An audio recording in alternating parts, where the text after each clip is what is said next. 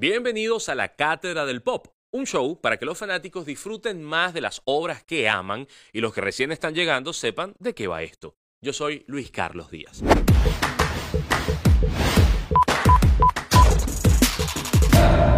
Acá nos encanta que nos recomienden cosas buenas para escuchar, leer, ver o descubrir. De hecho, puedes ser parte de esta comunidad a través de nuestro Instagram arroba cátedra pop y también puedes recomendarnos cosas en el formulario que tenemos en esa red.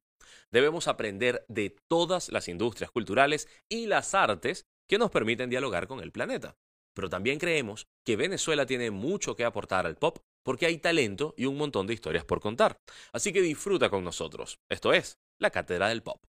Bienvenidos una semana más a La Cátedra, el programa más esperado por los que saben que Martín Scorsese y las películas de superhéroes son arte y se disfrutan, tanto como Box Bunny o las animaciones japonesas. Ustedes están del lado correcto de la historia. Arrancamos el episodio de hoy con algunas cosas que debes saber para tu próxima cita.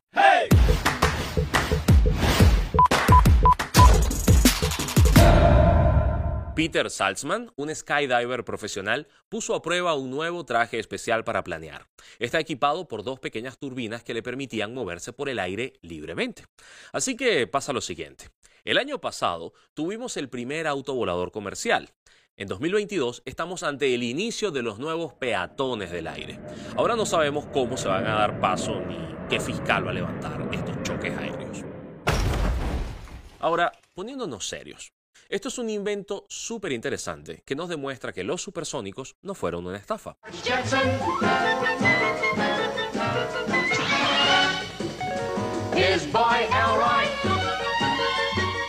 Lo más increíble de esta idea es que la persona controla totalmente el momento y la hora de despegar y aterrizar.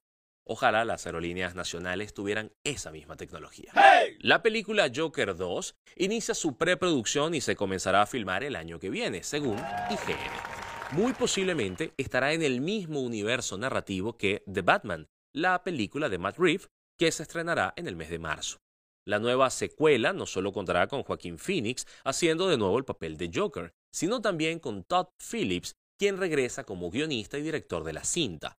Es por eso que los fans han teorizado que compartirá universo con la nueva cinta del Caballero de la Noche. Que no, no es Don Omar. Si en 2023 comienza a grabar, probablemente esta película llegue para 2024 o 2025. Así que, ¿qué toca? Tomar mucha agua, comer lechosa y hacer ejercicios, porque debemos estar sanitos para vivir ese momento. Elon Musk le ofrece 5 mil dólares a un chamo para que por favor deje de publicar los movimientos de su avión privado. Jack Sweeney es un chico de Estados Unidos que creó arroba ElonJet en Twitter, un bot que publica cada vez que el avión privado de Elon Musk se mueve, un dato que es público y accesible.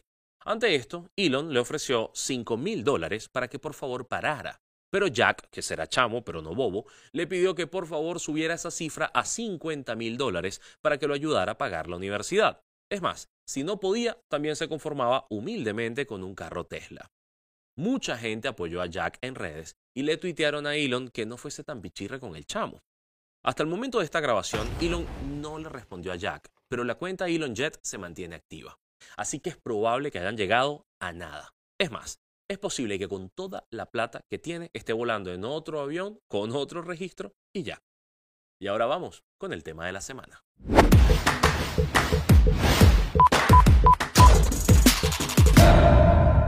En esta era digital todos tenemos en nuestras manos un gran poder gracias a esto. Y como muy bien sabemos, porque nos lo dijo nuestro tío Ben, un gran poder conlleva una gran responsabilidad.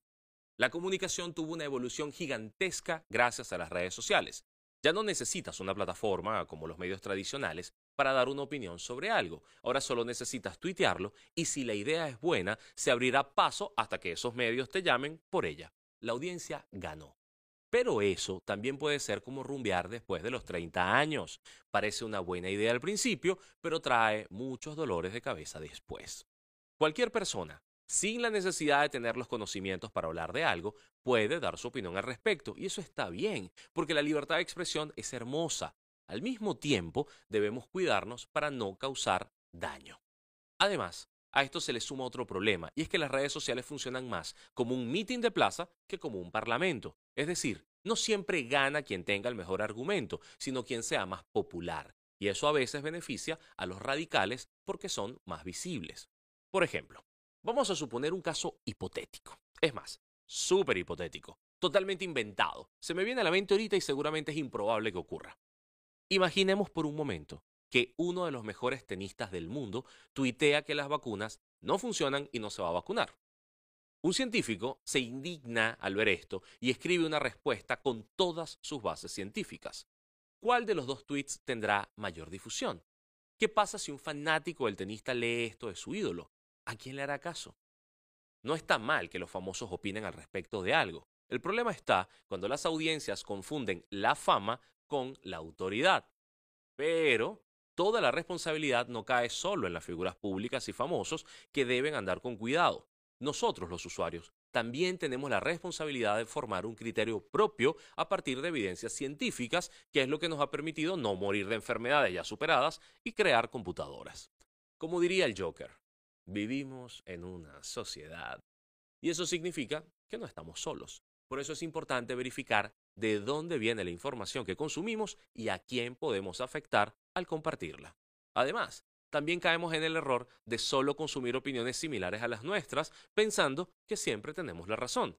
Es por eso que los antivacunas, los negacionistas del holocausto y los terraplanistas están tan seguros de lo que creen, aunque para el resto del mundo parezca ridículo. ¿Ridículo serás tú? ¿Será que puedes tener una idea propia? ¿O es que crees todo lo que dice la NASA? Y el nuevo orden mundial, ¿ah? Gafo. Y eso es lo otro que pasa. Solo se rechaza y se insulta, sin debate sano, sin cátedra. A todos nos gusta la libertad de expresión cuando queremos decir algo, pero se nos olvida que esa libertad es integral, ha sido costoso conquistarla y por eso la debemos honrar.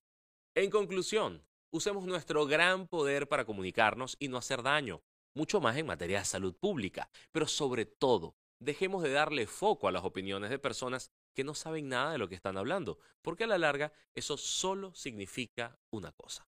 ¡Peligro! ¿Lo bien? ¡Peligro! Exactamente, don Ramón. ¡Hey!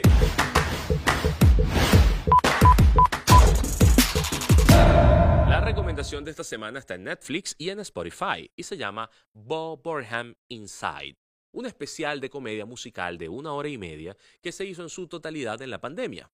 Bob Burnham utiliza todos sus equipos y su creatividad para crear múltiples escenarios para 20 sketches de humor absurdo y sátira. Es un palazo en el que terminarás repitiendo las canciones en tu cabeza todo el día. Pero antes de irte corriendo a Netflix, quédate con nosotros, que para los siguientes bloques de la Cátedra del Pop estaremos hablando con Nurisa para conquistar, saber qué ocurre con Taylor Swift y por qué es tan relevante en este momento. Y luego tendremos al periodista y crítico de cine Humberto Sánchez Amaya para hablar de la serie que rescató viejas peleas y puso adolescentes a descargar su rabia. Hablamos de Cobra Kai. Sigue con nosotros, esto es la Cátedra del Pop.